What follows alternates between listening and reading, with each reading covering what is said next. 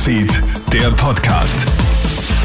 Hi, schönen Feiertag aus der Kronhit Nachrichtenredaktion. Felix Jäger hier mit deinem News Update.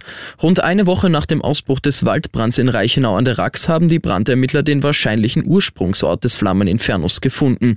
Mittels Videoauswertung hat man einen Aussichtsplatz, an dem in der Vergangenheit immer wieder illegale Lagerfeuer entfacht worden sind, als Ausgangspunkt ausgemacht.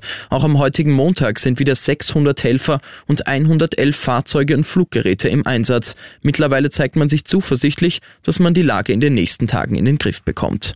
Der Corona-Cluster in einem heurigen Betrieb in Niederösterreich wächst immer weiter. Wie heute gemeldet wird, ist die Zahl der bestätigten Infektionen im Vergleich zum Samstag um 42 Fälle auf 85 angestiegen.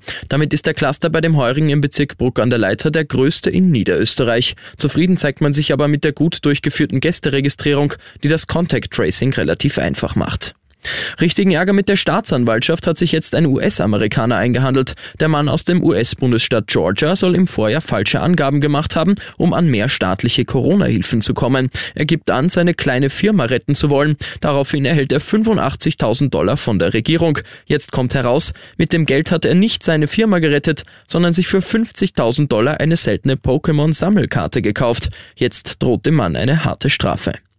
Und beruhigende Nachrichten gibt's für alle Fans von Queen Elizabeth. Ein Foto in den britischen Medien zeigt die Monarchin nämlich jetzt allein in ihrem Auto fahrend auf ihrem Anwesen in Windsor, lässig mit Sonnenbrille und Kopftuch. Für viele ein Zeichen, dass es der 95-Jährigen wieder besser geht. In den letzten Wochen hatte es ja große Sorgen um ihren Gesundheitszustand gegeben, nachdem sie viele Termine absagen musste und mit einem Stock unterwegs war. Ich wünsche dir noch einen schönen Abend.